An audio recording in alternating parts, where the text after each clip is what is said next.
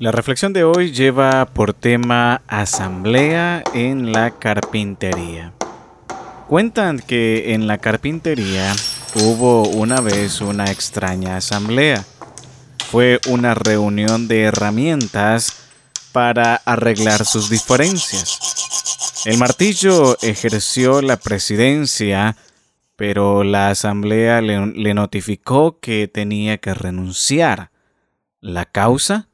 Hacía demasiado ruido y además se pasaba el tiempo golpeando. El martillo aceptó su culpa, pero pidió que también fuera expulsado el tornillo. Dijo que había que darle muchas vueltas para que sirviera de algo. Ante el ataque el tornillo aceptó también, pero a su vez pidió la expulsión de la lija hizo ver que era muy áspera en su trato y siempre tenía que friccionar con los demás. Y la lija estuvo de acuerdo a condición de que fuera expulsado el metro, que siempre se la pasaba midiendo a los demás según su medida, como si fuera el único perfecto. En eso entró el carpintero, se puso el delantal e inició su trabajo utilizó al martillo, la lija, el metro y el tornillo. Finalmente la tosca madera inicial se convirtió en un lindo mueble. Cuando la carpintería quedó nuevamente sola, la asamblea reanudó la deliberación.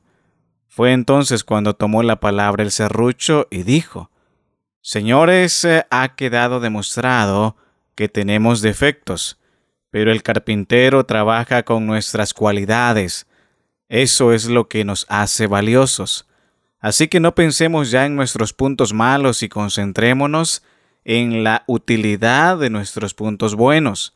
La asamblea encontró entonces que el martillo era fuerte, el tornillo unía y daba fuerza, la lija era especial para afinar y limar asperezas, y observaron que el metro era preciso y exacto.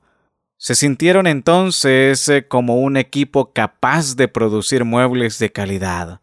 Se sintieron orgullosos de sus fortalezas y de trabajar juntos. Ocurre lo mismo con los seres humanos. Observe y lo comprobará. Cuando en una empresa el personal busca a menudo defectos en los demás, la situación se vuelve tensa y negativa. En cambio, al tratar con sinceridad de percibir los puntos fuertes de los demás, es cuando florecen los mejores logros humanos. Es fácil encontrar defectos en cualquiera que esté a nuestro alrededor, pero encontrar las cualidades, eso solo lo hacen aquellos que son capaces de inspirar todos los éxitos que hay en los demás.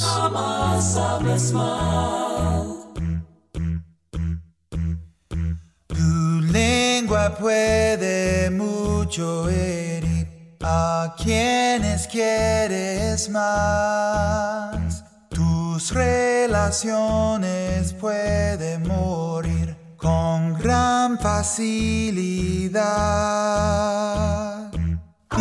dices cosas denigrantes cuando no te ven. ¿Cómo puedes hacer eso sin sentirte mal? De un amigo jamás, jamás hables mal. Que tu lengua no tienda sin degradar. No lastimas a Dios dañándoles más. De un amigo jamás, jamás hables mal. Jamás hables mal. Jamás hables mal.